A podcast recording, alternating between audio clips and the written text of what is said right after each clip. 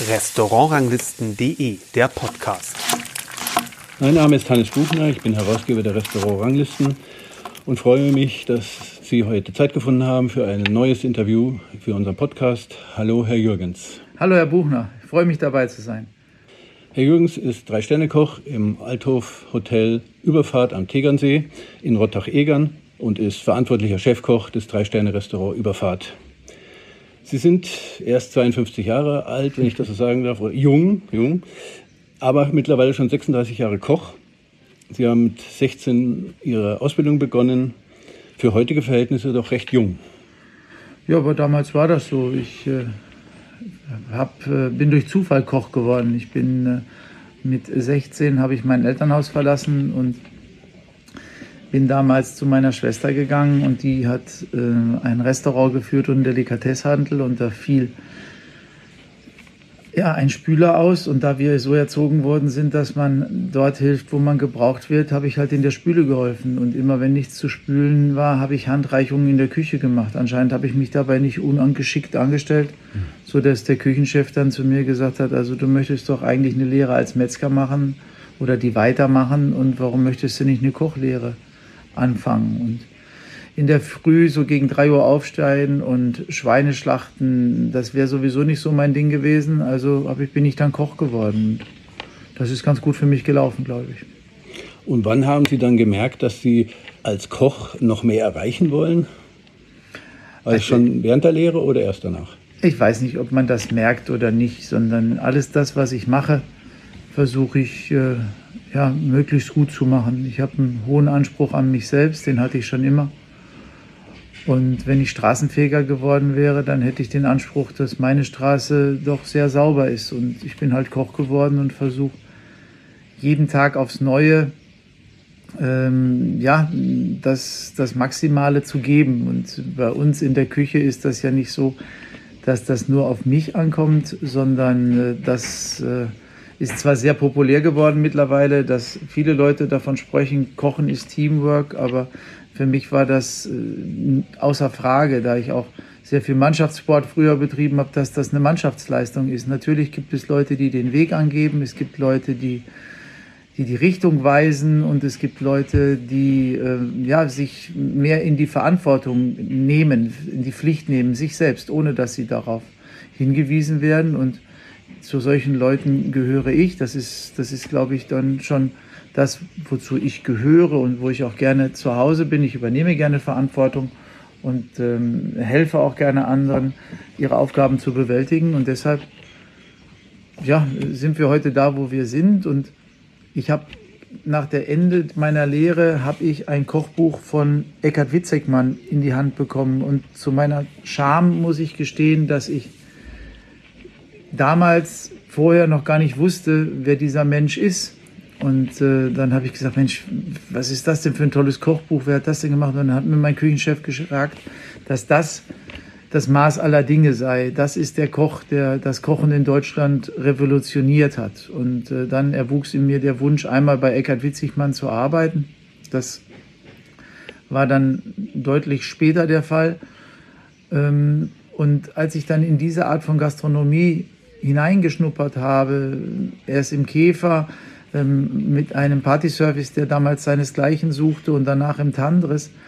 Ähm, da äh, wusste ich oder habe ich gesagt, also wenn ich einmal es schaffe, selber einen Stern zu erkochen, das wäre doch etwas ganz Wunderbares. Und so ist das einfach alles ineinander gegangen.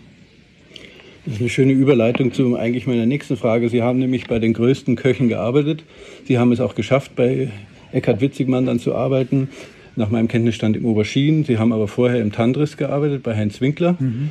Und auch noch bei Jörg Müller, der vielleicht heute nicht mehr, also bei den Insidern sicher bekannt ist, aber vielleicht nicht mehr jedem jüngeren Gourmet bekannt ist, auf Sylt. Mhm. Also drei der ganz großen Namen damals. Ja, was heißt damals? Also für mich sind das, es ist so, das ist so, ähm, der, also über Eckhard Witzigmann und Heinz Winkler. Ich glaube, da ist schon genug gesprochen worden. Die haben für die deutsche Gastronomie unglaublich viel getan und sind hervorragende Köche gewesen und mit den höchsten Weinen ausgezeichnet worden. ähm, Jörg Müller, ähm, was ja vielen Jüngeren nicht wussten, war derjenige, der mit seinem Bruder Dieter Müller die Schweizer Stuben ins Leben gerufen hat, kulinarisch, die damals von Adelbert Schmidt äh, gegründet worden. Das war so eine, ja, das war so das Gegenstück zum Tandris. Ja, mhm. also das war auch Tandris, äh, die Schweizer Stuben und ganz früher auch noch der Erbprinz in Ettlingen. Das waren so die Wiegen der deutschen Hochküche. Ja, mhm. und äh, Jörg und Dieter Müller haben das angefangen in der Schweizer Stuben. Ich glaube, sie haben es damals auch mit einem Stern geschafft. Dann hat Jörg, ich weiß nicht, ob sie nicht, glaube ich, schon zwei Sterne hatten, da müsste ich mich belesen. Aber dann hat Jörg Müller die, die, die Schweizer Stuben verlassen, ist nach Sylt gegangen, damals noch ins Landhaus Nösse. Das, äh, und da hat er auch schon zwei Sterne gekocht. Und ich bin damals zum Jörg Müller auf Sylt gegangen in sein Restaurant in Westerland.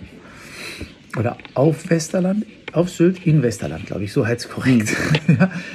Und habe dort auch viele Sachen gelernt. Jörg Müller ist ein Meister darin, ähm, alles zu verarbeiten. Da wird nichts weggeschmissen und ähm, dort wird aus jeder Sache etwas Tolles gekocht, für die ja, für die andere Menschen sich freuen, Geld zu bezahlen. Und das hat mich auch sehr inspiriert. Also ich bin sehr dankbar mit allen dreien, aber auch mit Gerd Käfer zusammengearbeitet zu haben, weil das hat mir alles etwas mitgegeben, um heute ja, davon zu partizipieren, glaube ich, sagt man.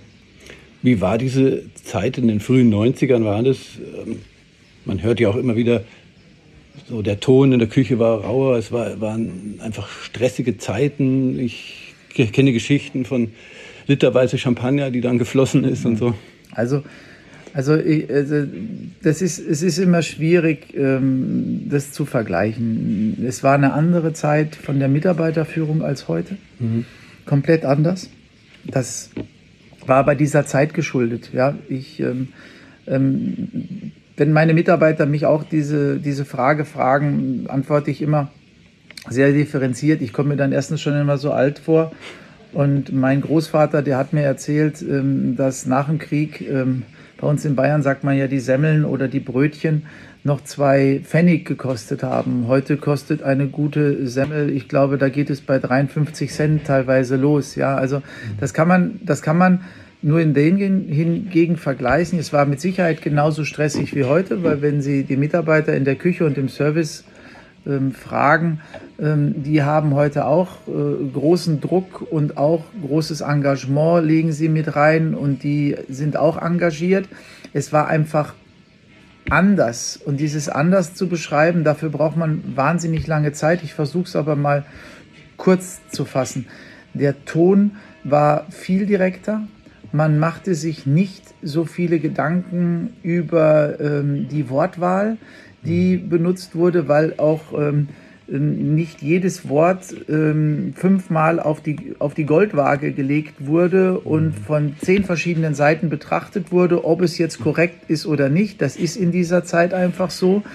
Das hat man selber ähm, als Mitarbeiter auch nicht immer als Pein empfunden, wenn da ein, äh, ja, ich sag mal, ein, ein, ja, ein deutlicheres Wort verwendet wurde, weil das war einfach so. Ähm, ich kann mich nicht daran erinnern, dass irgendeiner meiner Chefs mal mit Töpfen, Messern oder Pfannen äh, nach mir geschmissen hat. Kann ich mich nicht daran erinnern. Ich kann mich auch nicht daran erinnern, dass mich irgendjemand geschlagen hat. Ähm, es wurde manchmal lauter in der Küche mhm. und auch wurde auch sehr deutlich gesprochen aber es war damals der Ton der Zeit. Und ähm, ähm, natürlich ist bei mir auch schon die ein oder andere Träne geflossen in dieser Zeit.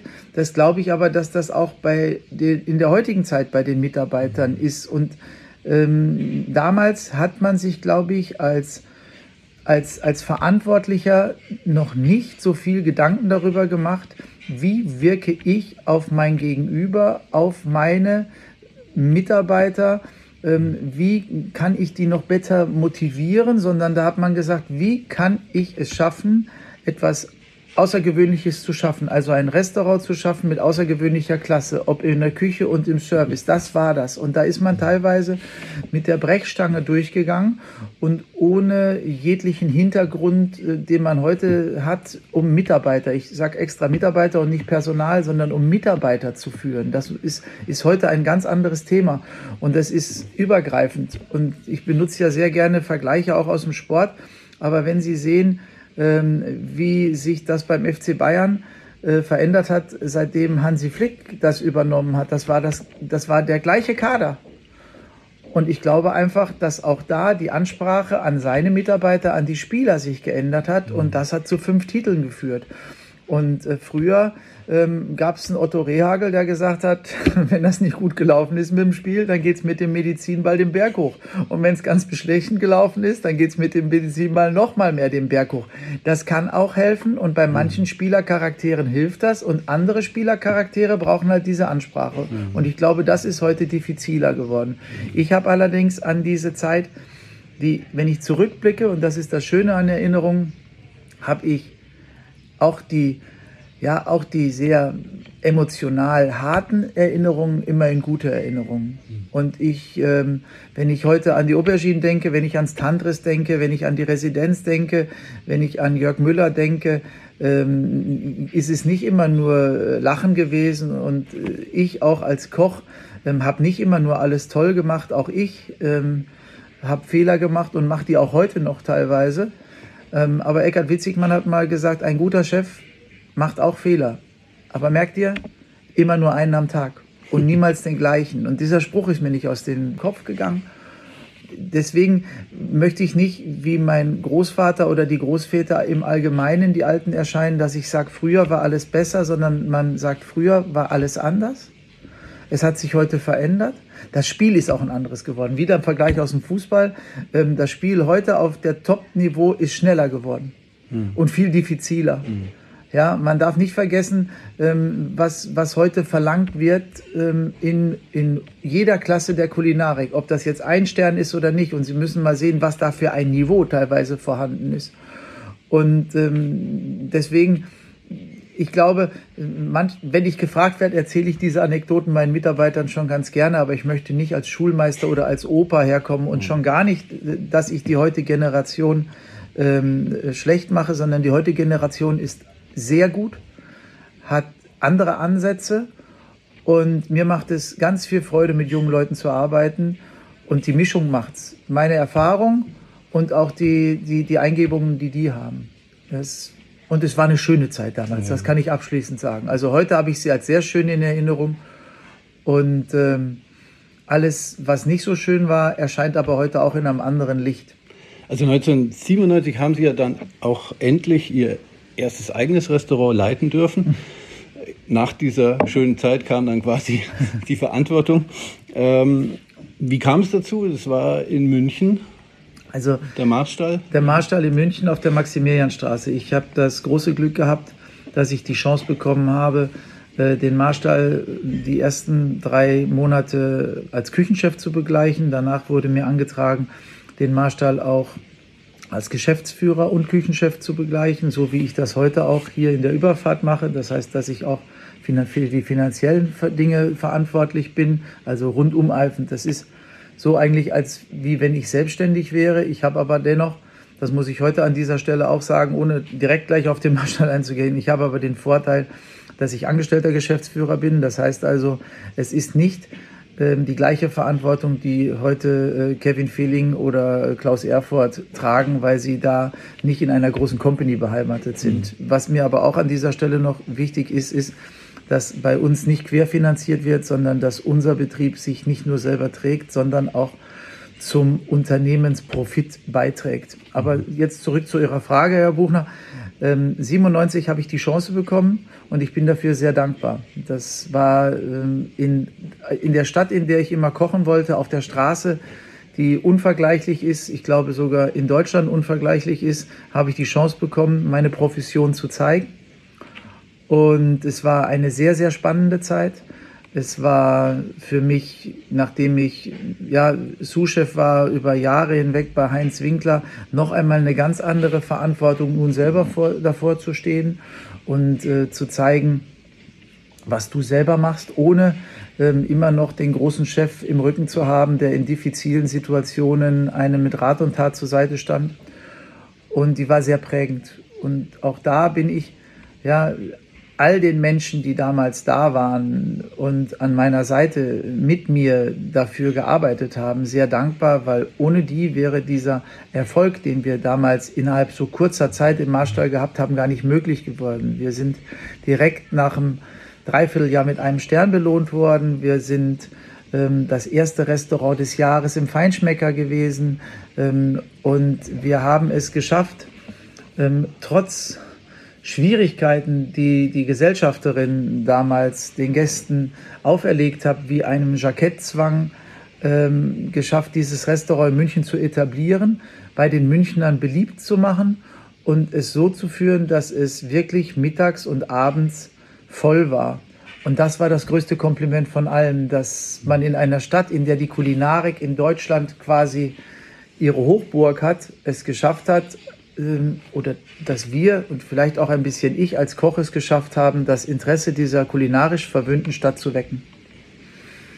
Ihr Ziel war, wie Sie da angetragen sind, auf jeden Fall einen Stern zu kochen. Ja, das war mein frommer Wunsch, aber mhm. das, kann man, das kann man immer formulieren. Ziele kann man setzen und ich bin jemand, der äh, Ziele auch dann immer sehr verfolgt, aber schlussendlich äh, kann man das nicht erzwingen, sondern schlussendlich mhm. liegt es in den, Hand, in den Händen der Inspekteure vom Guide Michelin, ihnen dann diese Auszeichnung zu geben. Man selber ist so ein bisschen, ja, das ist wie Eiskunstlaufen. Sie geben alles, was sie haben und dann kommen die Preisrichter und beurteilen ihre Leistung. Da gibt es nicht irgendwelche Punkte oder irgendwelche Sachen, die sie abhaken können und sagen, habe ich, habe ich, habe ich, habe ich oder Checklisten, sondern da ist doch sehr viel Emotion auch im Spiel und deswegen bin ich sehr stolz, dass wir das auch, ja, dass wir das dort so schnell geschafft haben und ähm, da also nachdem der Stern dann da war, der erste, da habe ich ungefähr,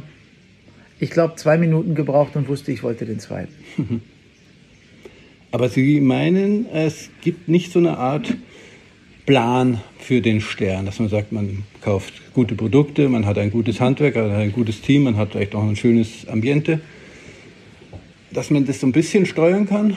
Also, also also zunächst einmal war es für mich nie die Frage, dass ich die besten Produkte verarbeiten wollte.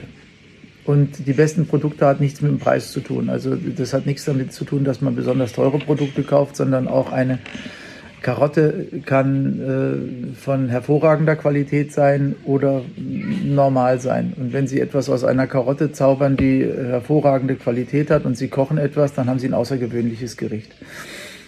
Stern hat nichts mit Kaviar, Trüffel und Gänseleber, ob das jetzt verworfen ist oder nicht. Damals mit, auch nicht? Nein.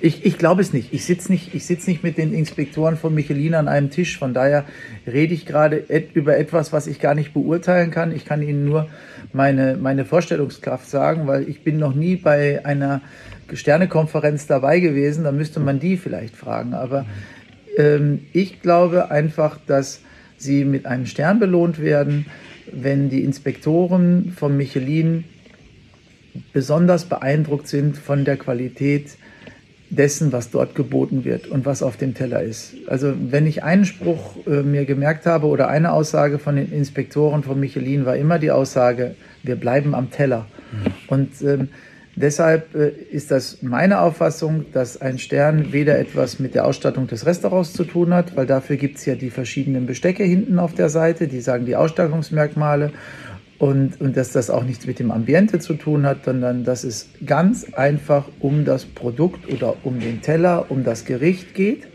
Ich bin schon der Meinung, dass der Service auch mit dazu beiträgt, aber nicht, weil er das in die Note direkt mit einfließt, sondern weil sie, also mein Service nenne ich immer meine Marketingabteilung, die machen das Ding rund. Und wenn sie reinkommen und sie haben das Gefühl, gewollt zu sein, willkommen zu sein und wenn sie Menschen sie anstrahlen, dann haben sie eine ganz andere ja, dann haben sie eine ganz andere Sicht auf die Dinge. Und deswegen ähm, halte ich das für sehr, sehr wichtig. Ich glaube aber nicht, ähm, dass der Michelin ihnen jetzt einen Stern gibt, ähm, weil der sagt, Mensch, der Service war jetzt besonders rund, sondern das zahlt alles aufeinander ein. Und da bin ich wieder beim Mannschaftssport.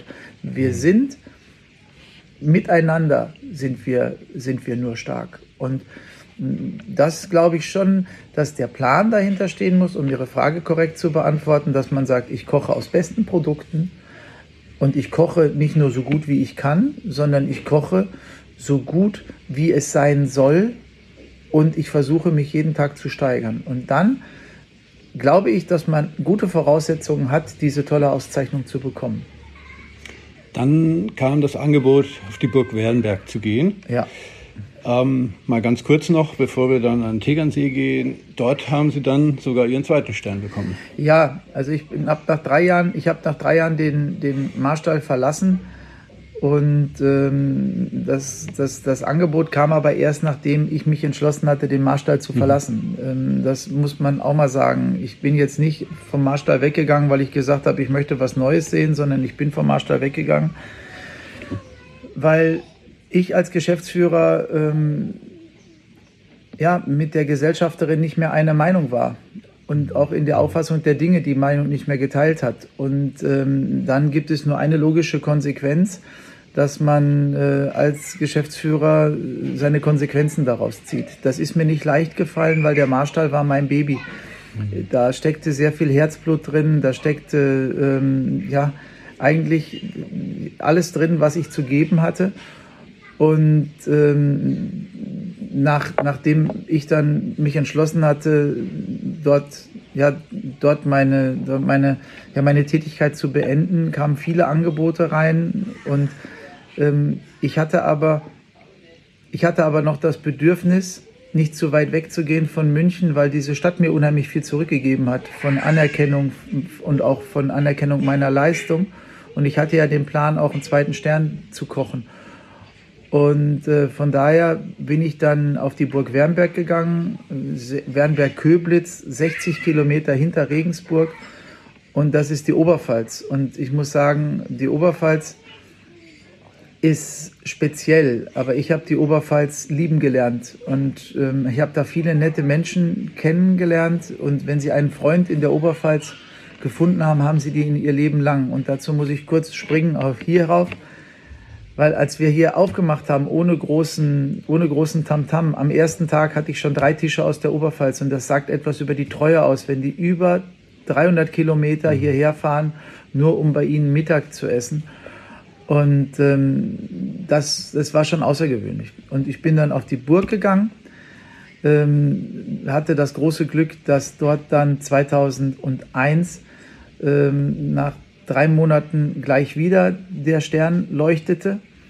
Und im nächsten Jahr 2002 kam dann der zweite und das ist umso bemerkenswerter, dass in diesem Jahr kein Drei-Sterne ausgelobt wurde und wir als einzigster Zwei-Sterne ausgelobt wurde. Das äh, war schon ein ganz besonderes Lob für unsere kulinarische Leistung, die wir damals geleistet haben auf der Burg. Wir hatten auch nicht nur, dass wir für das ähm, Fine Dining Restaurant nennt man das ja heute. Äh, früher hat man gesagt für das Gourmet-Restaurant. Das finde ich übrigens auch einen ziemlich abgegriffenen Begriff, weil was ist mhm. das Gourmet? Wir sind einfach nur ein Restaurant, wir sind ein Gasthaus. Ja, was, wie definiert man das? Aber wir haben dort nicht nur für das Castell gekocht, sondern wir haben dort für, auch für ein Restaurant mit regionaler Küche gekocht. Wir hatten dort einen Bankettbereich, wir haben da 32 Zimmer auch mit Frühstück, Roomservice etc. versorgt und wir hatten mhm. einen großen Tagungsbereich mit einem riesen Gedankengebäude und wurden von Relais Chateau, ich glaube, in 2004 dort auch zum besten Tagungshotel im Verbund von Relais Chateau für die Kulinarik ausgelobt. Mhm. Also wir waren auf vielen äh, und sprichwörtlich wirklich Hochzeiten tätig, weil wir haben, glaube ich, in der Burg Wernberg in der Woche teilweise bis zu fünfmal geheiratet, weil es so eine schöne Hochzeitsdestination mhm. war. Und trotzdem ist es uns gelungen, dort auch als erstes Restaurant überhaupt in der Oberpfalz den zweiten Stern über der Oberpfalz erstrahlen zu lassen. Heute gibt es, glaube ich, das Restaurant Eisvogel dort, ähm, was mich sehr freut, dass da auch die kulinarische Fahne weiter hochgehalten wird und es auch mit zwei Sternen benotet ist. Aber wir waren damals die Ersten, die diese große Ehre ja, sich an die Tür hängen durften. Regensburg hat ja auch äh, eine richtige Sterneflut, aber das nur am Rande. Ja, aber da muss man auch sagen, dass der Anton Schmaus ja. da einen super Job macht. Ja, ich ja, meine, der hat angefangen mit einem Restaurant und mittlerweile, glaube ich, betreibt er äußerst erfolgreich mit hoher Qualität äh, ja schon fast, muss man, muss man sagen, eine Kulinarikkette, wobei das nicht abwertend äh, sein soll, sondern im Gegenteil voller, Anmerk äh, voller Anerkennung. Ich ja. bin leider noch nicht dazu gekommen, jetzt auch durch diese Corona-Pandemie dahin zu fahren, aber es steht ganz oben auf meiner Liste, in dem japanischen Restaurant von Anton Schmaus essen zu gehen, weil ich schon von sehr, sehr vielen Menschen gehört habe, dass es außergewöhnlich gut ist. Und also, sobald es mir möglich ist, wird das wieder in Richtung Oberpfalz gehen. Ja, vielleicht machen wir das zusammen, weil ich habe genau dasselbe Gerne. gedacht. ähm, ja, seit bald 13 Jahren jetzt ähm, Tegernsee und ja. 2014 oder für 2014 muss man sagen, den dritten Michelin-Stern dann bekommen. Man hat ihn 2013 vergeben, weil damals war die Vergabe noch ja. anders, immer im Herbst vor dem neuen Jahr. Nur, nur so viel dazu. 13 hat es geklingelt, das es nicht wissen. Ähm, mir fällt jetzt auf, mal eine etwas blöde Frage. Sie haben immer einen Wechsel gebraucht, um den nächstmöglichen Schritt zu machen. Mhm. Kann man das so sagen oder ist das jetzt nur so meine. Nein, nein, ich habe nicht einen Wechsel gebraucht. Ähm, ich habe ich hab, äh, das, das nicht gebraucht. Ich bin, glaube ich, also wenn man das jetzt mal so, ich habe mir da schon öfter mal Gedanken drüber gemacht. Christian Bau ist seit 1997 in Perl. Ich habe 97 in der Überfahrt, nicht in der, im, im Marstall, im Marstall ja. angefangen. Ja. Ähm, dann ist, ähm, ich glaube, Joachim Wissler seit 2000 in Bensberg. Der Klaus-Peter Lump ist auch schon irre lange im Barreis. Und dann möchte ich nicht, dass ich irgendeinen Kollegen übergehe. Sven Elberfeld ist auch. Sven Elberfeld ist auch schon lange im Aqua. Der war auch schon, der ist auch schon in der Zeit angefallen. Und dann bin, dann glaube ich, hört es auch schon auf. Hm. Ja, und bei mir war das so, ich habe ähm, bis auf diese drei Jahre im Marstall immer äh, acht Jahre oder jetzt auch schon 13 Jahre in einer Destination auf, ausgehalten. Also wenn ich, das, das, das, ich bin ja schon sehr, sehr, sehr standorttreu. Und ähm, ich habe jedes Mal ganz versucht, wenn ich, wenn ich etwas, wenn ich etwas Neues beginne, auch kulinarisch etwas Neues zu beginnen. Wobei das der Wechsel vom Marstall in die Burg Wernberg eigentlich nur die Weiterführung war dessen, was ich auf der, auf, im Marstall angefangen habe. Aber ganz bewusst habe ich versucht, die Zäsur zwischen Burg Wernberg und der Überfahrt so zu nutzen, ähm, dass ich ähm, das, was ich mir eigentlich vorgenommen habe, schon auf der Burg, ich aber nicht umsetzen konnte, weil es ist schwierig in einem fahrenden Zug die Waggons umzustellen oder auch ähm, das, das, das ganze Equipment äh, ja, zu, zu verändern oder ja, also die, die Performance umzustellen. Das ging nicht, weil die Burg, wie gesagt, auf vier Bereichen mhm. äh, gefordert war. Und als ich dann hier in die Überfahrt kam und das große Glück habe, ganz alleine nur für die Kulinarik meines Restaurants, mhm. zwar auch als Geschäftsführer, aber in erster Linie natürlich für die Küche und auch fürs Restaurant zu verantwortlich zu sein. Und da habe ich, hab ich die Chance genutzt und habe äh, an meiner Küche gearbeitet. Und das hört bis heute nicht auf. Und ich meine, dass das direkt nach zwei Monaten nach der Eröffnung vom Guide Michelin wieder in 2008 direkt mit zwei Sternen benotet war, ist außergewöhnlich. Das gab es bis dahin noch nie und gab es seitdem auch noch nie, dass ein Koch, der nicht mit drei Sternen im Vorfeld ausgezeichnet war, direkt mit zwei Sternen starten durfte. Und das mhm. fand ich als unglaubliche Wertschätzung unserer Leistung, die wir damals gemacht haben. Und ähm, jetzt hatten wir ja wieder eine längere Zwangspause. Ähm, und da treiben einen als Geschäftsführer erstmal andere Sorgen um, ob man sagt, was koche ich wieder, wenn wir wieder aufmachen, sondern da treibt einen wirklich ähm, erstmal die Gedanken der Existenzsicherung um. Wie bringe ich das, was mir anvertraut ist, dieses Restaurant gut durch diese Zeit? Und als ich das ähm, ja, auch natürlich mit der Hilfe unserer Company in sichere Bahnen gelenkt habe, ähm, habe ich die Zeit dazu genutzt, mich zu entspannen, aber natürlich auch zu hinterfragen, ähm, was können wir Neues machen. Der dritte Stern, da müssen wir noch kurz drüber reden. Ja. Die höchste Auszeichnung für einen Koch. Wie war das, als Sie davon erfuhren? Es gab damals meiner Meinung nach noch keine Gala, so wie das jetzt die letzten Jahre, äh, also vor äh, Corona, ja. gemacht wurde. Doch, doch. Also den dritten Stern, das war eine sehr, das war eine sehr schöne Geschichte. Den dritten Stern habe ich am 8. November 2013 erhalten in Berlin. Und am 8. oder am 9. Ich glaube, es war 8. oder 9. Ich habe es aufgeschrieben, aber irgend sowas, entweder der 8. oder 9. Und da ich ja am 6. November Geburtstag habe, war das, war, das, war das ja wirklich der Hammer. Und am 5. November ähm, war die Aral Schlemmer Gala in München im vier Jahreszeiten. Am 5.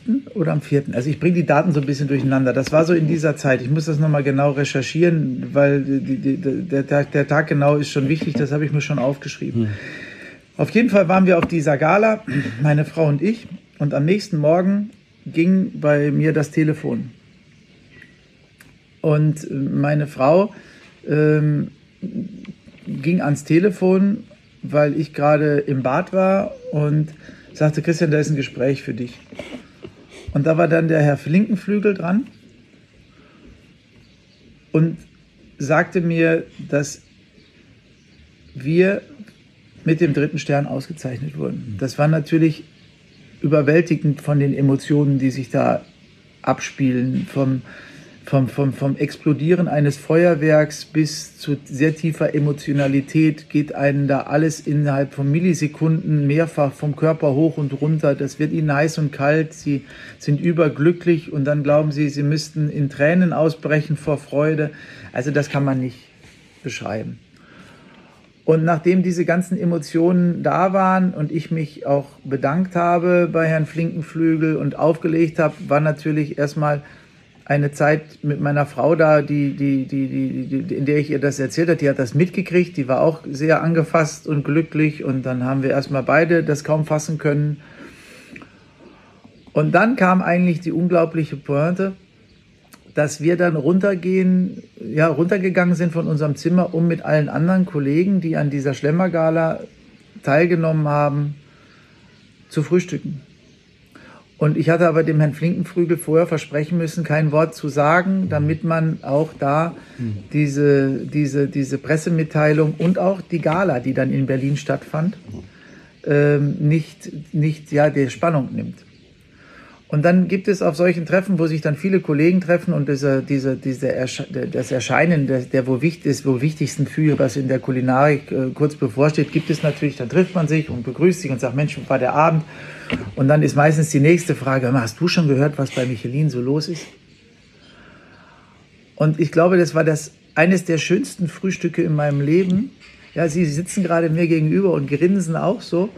Und ich saß dann da oder ich stand dann da und mir wurde diese Frage gestellt und mir ist genau der gleiche, mir ist genau das, ja, aber nicht hämisches Grinsen, sondern dieses Glücksgefühl ist bei jedem Mal von diesem Anruf wieder hochgekommen. Wissen Sie, so als wie, also das kann man nicht beschreiben. Und, und, und jedes Mal tat es mir leid, dass ich, weil ich bin jemand, der versucht immer die Wahrheit zu sagen, dass ich da nicht die Wahrheit und sage, nein, ich kann es dir auch nicht sagen. Und jedes Mal sind so Endorphine. Ich habe jedes Mal dabei Gänsehaut bekommen. Aber man platzt ja fast. Oder? Wir haben einen Platz. Man möchte es eigentlich jedem mitsteilen und, und, und die Welt umarmen und auch jeden daran teilhaben lassen, weil man so glücklich ist. Und, und das war dann nicht so.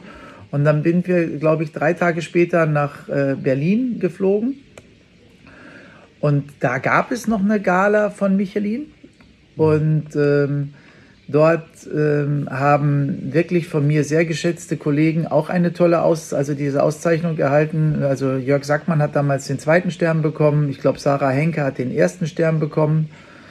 Oh, jetzt hoffe ich, dass ich keinen vergessen habe. Da, da war noch jemand dabei. Ich, ich, ich bitte, man sehe es mir nach, wenn ich den Namen jetzt vergessen habe. Aber ähm, das, da war noch ein, da war noch ein Zwei-Sterner dabei. Mensch. Also Schon, jetzt, ich sage ich sag jetzt auf jeden Fall schon mal Entschuldigung, dass ich den Namen nicht mehr präsent habe. Und dann, ähm, dann wurde diese Gala durchgeführt und dann wurden die Kollegen, ähm, erst der erste Stern, dann der zweite Stern geehrt. Und äh, dann wurde ich als Dreisterner vorgestellt. Und ähm, damals war Eckhard Witzigmann noch dabei und äh, das hat mir sehr viel bedeutet, dass gerade er mir als, ja, als, als einer der ersten gratuliert hat und ähm, wir haben uns dann umarmt. Das war äh, eine sehr, ja, das war, das war eine, eine, ein Moment, den ich, glaube ich, nicht vergessen werde. Kommen wir mal auf Ihr Schaffen, Ihr kulinarisches Werk. Ähm, Sie haben einige Signature Dishes, wie man so schön sagt, kreiert, aber am berühmtesten ist sicherlich Ihre Kartoffelkiste, die es sogar äh, bis äh, in die Sendung Kitchen Impossible geschafft hat. Ja, ja. Sind Sie stolz darauf? Naja, ähm, also erstmal bin ich, bin ich stolz auf alles das, was mein, meine, mein, mein Team und ich geschaffen haben, sonst würde ich es ja nicht servieren. Und, und eigentlich muss auch jedes einzelne Gericht, das wir hier servieren, so ein, so ein, so ein Signaturdish sein, weil es muss ja die Handschrift des Kochs sein und des Restaurants zeigen. Die Kiste war sicherlich das erste äh, Ding und die, das, ist, das ist natürlich eine unglaubliche große Ehre und Freude und Anerkennung, wenn Gäste, das Ding, glaube ich, gibt es schon seit, also 13 Jahre bin ich jetzt hier, 2008. Also ich glaube, die haben das erste Mal 2000, 2004 oder so gekocht. Ähm, und wenn etwas so lange überdauert und immer in der gleichen Form, also da, da ist, glaube ich, mal ein rote Beeteblatt drauf gewesen, so ein Blutampferblatt, das ist dann weggeflogen, weil es einfach keinen keinen Sinn mehr macht. Das war so Firlefanz, ja. Ähm, dann lässt man einfach weg. Und wenn Sie heute sehen, dass die Gäste hier ins Restaurant kommen und die Kiste ist bewusst nicht mehr auf der Karte und die fragen dann danach, dann muss es doch etwas sein, ähm, wofür es sich lohnt, an diesen Platz zu kommen. Und das erfüllt einen mit großem Stolz, dass man, dass man sowas macht. Hat. Aber ich möchte jetzt, also erstmal bin ich schon, bin ich schon, bin ich erst, fühle ich mich noch nicht so alt, wie ich jetzt bin. Will noch nicht von Vermächtnis reden, sondern im Gegenteil, ich habe noch sehr viel Hunger und ähm, ich bin, ich bin sehr hungrig auf Neues und ich bin lange noch nicht daran, ähm, etwas zu verwalten, sondern ich bin, fühle mich noch äh, oder ich bin noch im Schaffensmodus. Das heißt also, ich bin hungrig auf Neues, ich fühle mich äh, stark genug, ähm, noch Neues zu erschaffen. Ich habe den Willen, Neues zu erschaffen. Ähm, und mein ganzes Leben ist, ist davon noch nicht so geprägt, dass ich sage, oh, jetzt fange ich mich schon an davor, auf die Rente vorzubereiten, sondern im Gegenteil. Ich bin vor zwei Jahren nochmal Vater geworden. Ich werde im August nochmal Vater. Ich bin jetzt dann im August stolzer Vater von drei Kindern. Das hätte ich mir nie vorgestellt. Mein Großer ist 24 und seine Geschwister kommen jetzt hinterher. Also für mich ähm, geht es jetzt erst richtig los. Ja, das ist, also das drei Sterne und auch das, was danach kam, sind erst für mich der Anfang. Ich bin noch hungrig darauf zu erfahren, was das Leben noch alles für mich zu bieten hat und will mich daran aktiv auch an der Erkundung beteiligen und nicht nur die Sachen auf mich zukommen lassen, obwohl das auch manchmal wichtig ist, manche Sachen einfach auf sich zukommen zu lassen. Aber ich möchte auch proaktiv suchen, ähm, was, was, ja, wobei suchen ist nicht so das Richtige. Ich möchte proaktiv finden, was mir Spaß macht und das dann weiter verfolgen. Ja, es gab ja mal Picasso, der hat gesagt, ich suche nicht, ich finde. Und in der, Sei- in der, in dieser Range, da fühle ich mich auch sehr wohl. Gibt es denn einen Christian Jürgens Geschmack, den Sie so, äh, so durchziehen würden in Ihrem Menü oder den Sie über die letzten Jahre durchgezogen haben? Also da sollten Sie, sollten Sie eigentlich unsere Gäste befragen, was, was das ist. Das ist immer so schwierig, äh, selber über sich etwas zu reden, weil da müsste doch eher, eher der, der Betrachter gefragt werden, äh, der, der dann öfter da ist und, und der sagt, Mensch, das empfinde ich hier. Aber was ich sagen kann, ist eigentlich, dass mein Ziel, dass es mein Ziel ist, eine, eine Küche ähm, zu kreieren mit großer Geschmackstiefe, mit, ähm, mit, mit Aromen, die lange am Gaumen präsent sind und in Erinnerung bleiben, mit Tellern, ähm, die für die Augen eine Freude, aber für den, für den Gaumen ein Feuerwerk darstellen. Und ich möchte weiter meinen Weg gehen, ähm, wie, ja, den, den, das ist so das Erwachsenwerden, ähm, dass man wirklich sich aufs Wesentliche beim Teller konzentriert und alles weglässt, was dort nichts zu suchen hat. Und dabei ähm, dann den schmalen Grat zu finden, ähm, was ist essentiell und was kann weg. Das heißt, nie zu viel weglassen, aber auch nie zu viel dazugeben. Und das treibt einen, je mehr man sich damit beschäftigt, treibt einen das unglaublich um. Ja, die Essenz zu finden, den, den, ja, um poetisch auszudrücken, den heiligen Gral zu suchen, ja. Mhm. Ähm, und wenn man das mit großer Sorgfalt macht und mit großer Gewissenhaftigkeit, dann ist es eine brutale Aufgabe, weil man da auch natürlich immer im, im Zweifel ist, ist es, ist es, ist es jetzt auf dem Punkt, kann man es noch mehr auf die Essenz beschränken, was, ja, und, und, und, und darunter zu gehen. Und das ist das, was, was meine Küche ausmacht, wo, wo ich mich versucht habe, die ganzen Jahre hin, hin zu verändern. Vom, von dem, der zeigen wollte, was er alles drauf hat, in vielerlei Variationen in, in, in, und so weiter, auf, auf, die, auf die Aussage. Und ich glaube, das, ähm, das ist dann das, womit ich gerne meine Küche ähm, beschreiben würde, ist, dass es aussagestarke Gerichte sind, die man am Geschmack erkennt und die ihren Augen Freude machen, wenn man sie serviert. Das, also das größte Kompliment wäre, wenn ein Mensch, der, ja, ein, ein Mensch, der, der, der, der mit verbundenen Augen in mein Restaurant geht, dass der sagt, hier schmeckt es mir am besten. Und es gibt eine Menge tolle Kollegen, nicht nur in Deutschland, sondern auch auf der Welt, die auch sensationell kochen. Also, ähm, und, und vor denen muss man Respekt haben, ja, und, und vor allen Dingen auch die Anerkennung teilen, weil ich habe nicht alleine das kochende Salzwasser erfunden, sondern es gibt wirklich richtig tolle kulinarische Szene auf diesem Planeten. Das auf jeden Fall. Da kommt gleich mal eine Frage äh, vorweg, die ich etwas ja. weiter hinten habe eigentlich. Ähm, denn ich weiß von einem Mitglied, ähm, dass er mal gesagt hat, sie hätten also ihre Gerichte schon stilistisch, also an der Optik auch erkannt, mhm. ohne dass sie jetzt wussten, dass er es wusste, dass es Christian Jürgens ist. Also mhm. es ist auf jeden Fall eine Stilistik da bei Ihnen, eine, eine wie Sie schon sagen, das Au, die, Au, die Augenfreude ja. des Gastes muss auf jeden Fall vorhanden sein, wenn er das Gericht sieht. Ich kann auch bestätigen nach unserem äh, Menü gestern, dass die Teller nicht überfrachtet sind, dass sie ähm, schon reduziert sind, aber eben doch optisch sehr, sehr prägend sind. Aber was auf jeden Fall auffällt, sind teilweise ihre, ihre Benamung des Gerichts, die doch zum also völlig unüblich sind, wie zum Beispiel ähm, ähm, bei uns sticht die Biene anders. Ja. Ähm, es bezieht sich auf den Bienenstich. Ja. Äh, ein süßes Gericht ist, aber hier kommt es ja als Vorspeise, eben als pikantes, ja. salziges Gericht. Ähm, also sie haben auf jeden Fall eine besondere Optik, besondere Namen.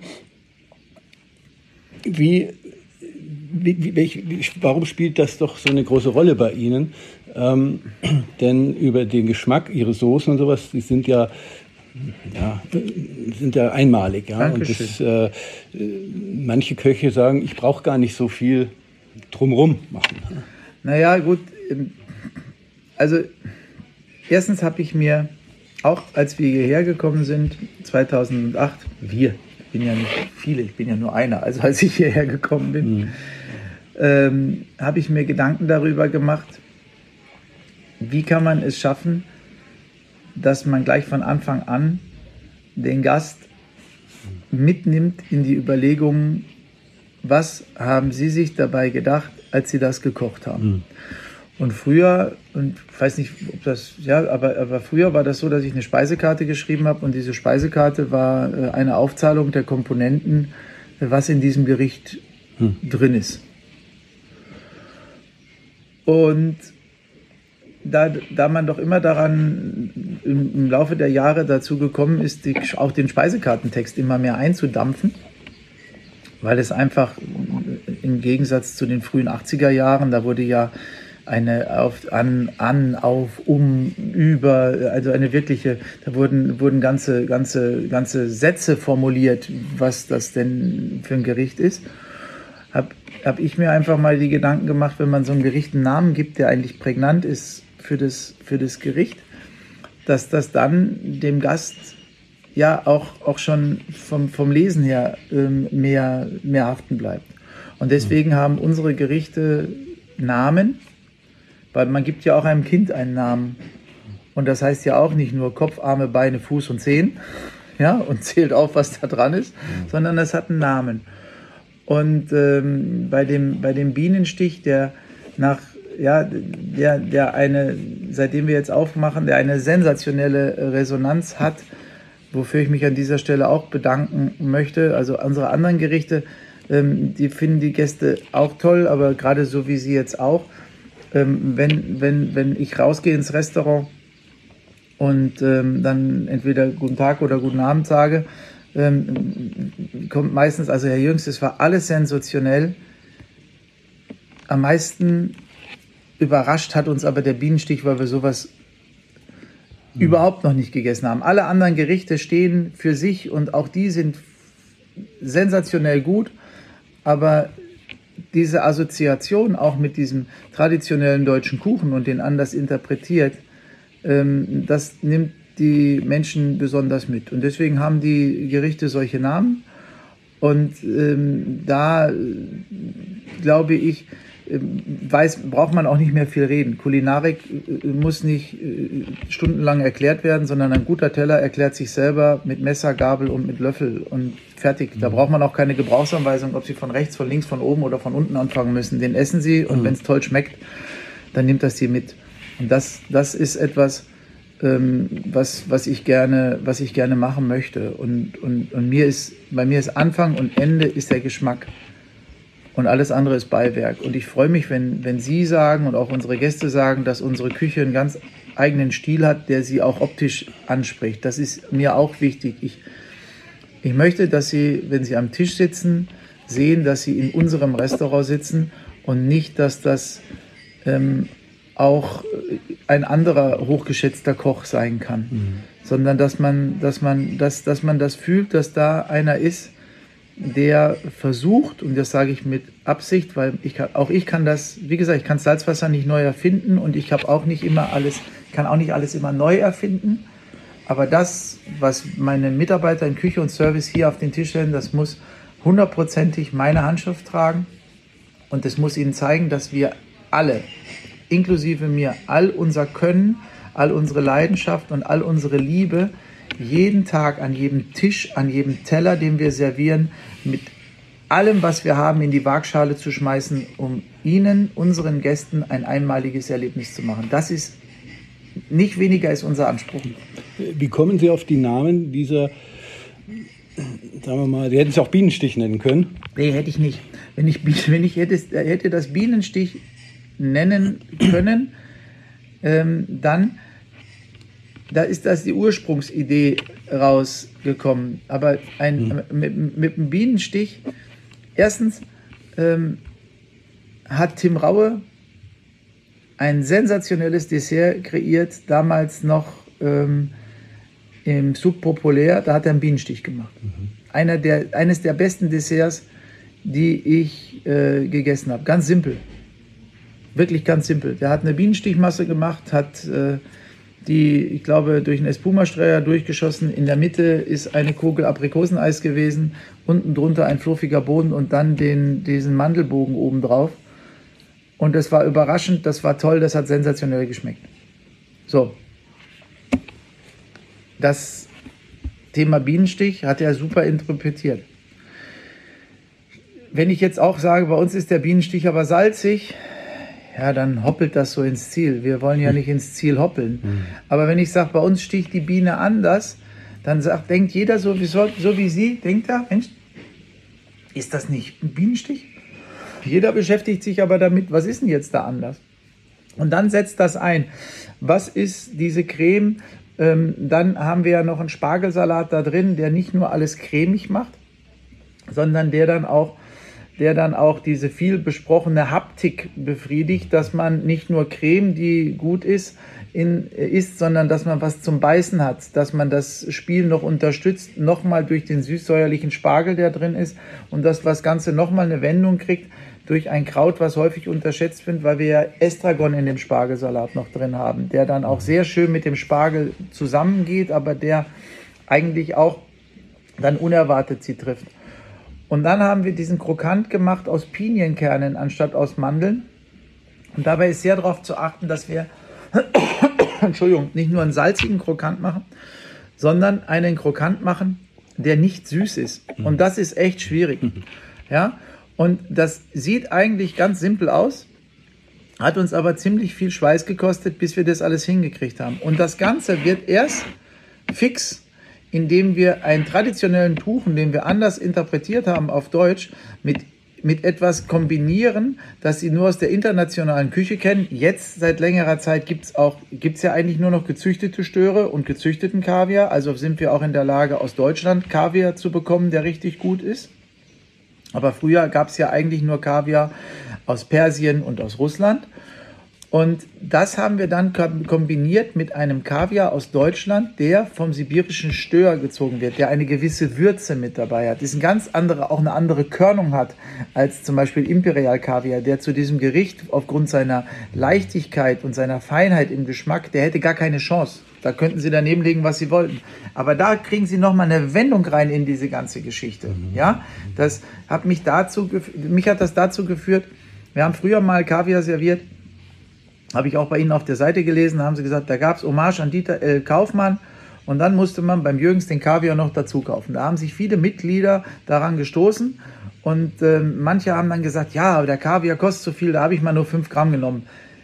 Ja, mit 5 Gramm Kaviar äh, meine ich jetzt auch nicht despektierlich, fange ich gar nicht erst an, das ist nicht Kaviar essen, da fange ich an, die Perlen zu zählen. Und deswegen haben wir gesagt, pass auf, wir, wir machen, wir stellen das gar nicht zur Wahl, dass es eine Frage ist, möchte ich jetzt noch mehr investieren, sondern das Gericht schmeckt mit als auch ohne Kaviar. Aber mit Kaviar ist das ein Extra, was dem nochmal, und das haben Sie, Sie haben ja auch gesagt, was dem nochmal eine Wendung gibt, dem Ganzen. Ja, dass es in den ganzen Überraschungen dann nochmal spannender wird, weil man den Kaviar dazu isst. Mhm. Und, und, und ich glaube, das ist das, was Sie mich am Anfang gefragt haben. Das ist, das ist das, wenn, wenn ein Koch irgendwie erwachsen wird. Ja? Früher macht man das aus dem Bauchgefühl heraus. Heute hat man das Bauchgefühl, aber auch die Erfahrung. Und da ist man gut beraten, wenn man beide Komponenten mitnimmt und sich die Spielfreude erhält, wie zum Beispiel bei unseren Murmeln, die wir jetzt am Anfang machen. Ja? Ähm, und das meine ich damit, dass ich lang noch nicht satt bin. Ähm, ja, ich, ich, ich, ich möchte, ich habe die große Lust am Spiel und deswegen halte ich mich geistig als auch körperlich fit, weil ich, wie ich es ja schon gesagt habe, ich habe eine Aufgabe übernommen vor zweieinhalb Jahren, nochmal mindestens 30 Jahre für ein kleines Wesen da zu sein in der Funktion des Vaters. Im August verlängere ich meinen Vertrag dann also quasi nochmal um 30 Jahre und, ähm, und habe auch noch meinen großen Sohn, den Konstantin, auf den ich sehr stolz bin, der mich mit 24 Jahren nicht mehr in dieser Funktion braucht, aber für den ich auch noch sehr lange da sein möchte und den, der für mich äh, ja genauso wichtig ist wie die zwei Kleinen und auf den ich stolz bin, dass ich fast platze, weil der so einen tollen Weg macht. Aber welcher Vater ist nicht stolz auf seine Kinder? Also es ist jetzt auch nicht unbedingt, glaube ich, aus meiner Sicht nichts Besonderes, mhm. aber ich, ich freue mich schon sehr daran, welchen Weg mein Sohn geht. Das ist auch eine schöne Überleitung äh, zu meinen letzten Fragen. Ich schätze Sie als ehrgeizigen Koch ein, der kompromisslos seine Leidenschaft schon erlebt und, und auch seinen Beruf, äh, sagen wir mal, ganz oben anstellt, aber trotzdem sind Sie ja Familienmensch. Ja. Was Sie, können Sie das 50-50 halten oder, oder ist es sogar anders, das Verhältnis? Ist ja schwierig, das manchmal zu verbinden oder unter ja. einen Hut zu bringen. Also, das ist schon richtig, dass Sie sagen, es ist nicht leicht, es zu verbinden. Aber da gibt es für mich keine Gewichtung. Also, ich kann nicht sagen, ich habe jetzt heute schon, weiß ich nicht, acht Stunden gearbeitet. Jetzt äh, bin ich acht Stunden für meine Familie da. Mein Beruf und meine Familie, das geht ganz Hand in Hand. ich habe eine wundervolle Frau, die mich ähm, darin unterstützt, die mir auch ähm, den Weg weist, wenn es in die eine Richtung, äh, ja, dann, wenn, ein, wenn zum Beispiel die Familie darunter leidet, weil meine Leidenschaft fürs Kochen mit mir durchgeht. Ja, also ich bin ein sehr leidenschaftlicher Mensch. Ich kann auch nicht differenzieren. Das heißt also, entweder sie haben mich ganz oder sie haben mich gar nicht. Ich, es gibt Menschen, die beneide ich dafür, für ihre Fähigkeit zu differenzieren. Die wissen genau, ähm, wie viel sie da was reingeben wollen und die können das. Und mich haben sie entweder ganz oder mich haben sie gar nicht. Ich brenne lichterloh und nicht nur fürs Kochen, sondern für alles, was ich mir vornehme, dafür brenne ich. Das ist auch glaube ich, das, was Sie als Ehrgeiz bezeichnen. Mhm. Ich ähm, möchte nicht immer, ähm, ich, ich bin nicht so ein verbohrter Ehrgeizling, der sagt, ich will immer der Klassenbeste sein und wenn ich das nicht bin, ähm, dann bin ich auf die anderen neidisch. Ich bin aber so, dass ich sage, wenn ich mich der Herausforderung stelle, möchte ich mich bestmöglich darauf vorbereiten und ich möchte eine bestmögliche Performance in dem Moment bieten, wenn die Performance abgefeiert wird oder abverlangt wird. Das ist eine Form der Professionalität und diese Professionalität, die zieht sich durch mich durch bei mir durch alle Lebensbereiche, sogar im privaten. Ja, ähm, das kann man auch schon nennen wie Perfektionismus. Gut ist für mich nicht gut genug. Ob ich jetzt ein Geschenk für meine Tochter aussuche oder für meinen Sohn oder einen Kindergeburtstag gestalte oder ob ich für sie äh, beauftragt bin, hier einen Abend oder ein Mittagessen zu gestalten. Da ist immer, ähm, und das ist, da ist dieses, da ist dieses Wort Ehrgeiz wieder dran, sondern ich würde eher sagen, da ist immer für mich der Drang dahin, ihnen den, das perfekte Erlebnis zu stellen. Und das kann auch das Frühstück sein, das ich für zu Hause für meine Frau mache und das ihr ans Bett bringe. Und perfekt heißt einfach, dass das Ei so gekocht ist, wie sie es gerne mag, dass der Orangensaft mhm. frisch gepresst ist, dass die Croissants dampfend aus dem Ofen rauskommen und dass ihre Lieblingsmarmelade da ist. Das hat nichts immer irgendwas mit irgendwelchen stundenlangen Kochvorbereitungen zu tun. Und das vielleicht, wenn ich es noch geschafft habe, ihre Lieblingsblumen auf dem Tablett stehen und das, das ist perfekt. Mhm. Und diesen perfekten Moment möchte ich kreieren, ob das für meine Gäste im Restaurant ist, ob das für meine Tochter oder meinen Sohn äh, beim Kindergeburtstag ist oder ob das hier ähm, irgendetwas ist, wenn wir auch was für unsere Mitarbeiter verwenden. Das ist mein Drang. Und darin kann ich nicht differenzieren. Und das ist das, was andere Menschen als Ehrgeiz bestellen. Aber so ein Ehrgeizling, äh, der will ich gar nicht sein, mhm. sondern ähm, ich kann auch akzeptieren, ähm, wenn jemand ähm, ja, eine, eine tollere Performance geliefert hat. Dann kann ich erhobenen Hauptes hingehen und kann dem gratulieren, wenn er etwas toll gemacht hat. Es gibt viele Kollegen, äh, bei denen ich schon essen war, wo ich ja am Ende des Menüs gesagt habe, unglaublich, was du hier hinlegst. Ich kann mich heute noch daran erinnern, was ich beim Klaus Erfurt 2008 gegessen habe in dem Jahr, als er seinen dritten Stern bekommen hat. Ich kann mich da heute noch daran erinnern. Hm. Ja? Und, äh, und zwar an jeden Gang. Ja, ich kann mich heute noch daran erinnern, was ich im Atelier Robichon 2013 im November nach der Sterneverleihung, wir sind dann direkt von Berlin nach erst nach München geflogen, haben die Koffer umgepackt und sind dann nach Hongkong geflogen. Ich kann Ihnen heute noch sagen, was wir da gegessen haben. Es war unglaublich. Ich kann Ihnen heute noch sagen, was ich 2009 im Oldslois bei Sergio Hermann gegessen habe. Ja, ähm, das und, und, und mit, mit ganz großer Anerkennung.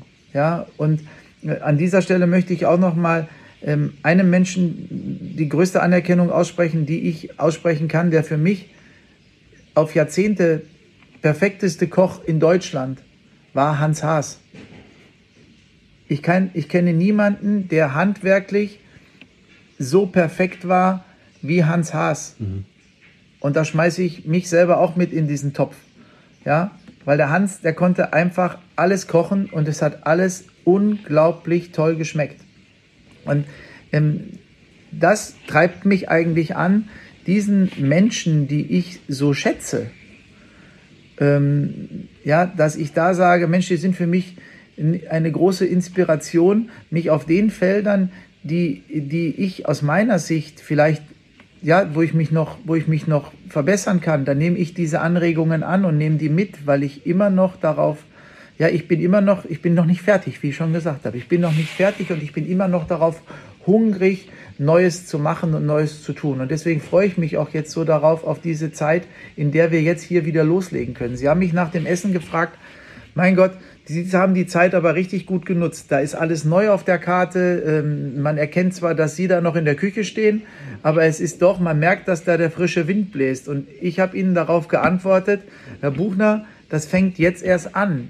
Ja, wir fangen jetzt erst an, ähm, weiterzumachen. Und es freut mich, dass wir schon so gut gestartet sind. Und das fasst mich gerade auch emotional ziemlich an, weil es ist nicht normal mit, mit einem größtenteils neuen Team ähm, an den Start zu gehen und dass das so gut flüchtet. Und an dieser Stelle möchte ich auch nochmal meinem Sous-Chef, ehemaligen Sous-Chef Angelo Rindler danken für acht Jahre lang äh, sensationeller Arbeit. Der ist jetzt Küchenchef, ist in die oh, Angelo, jetzt tust mir nicht, tust mir, tust mir nicht, ich, in die Nähe von Klagenfurt gegangen auf ein Weingut mhm. und hat jetzt dort die Küchenchefstelle, die er sich immer gewünscht hat.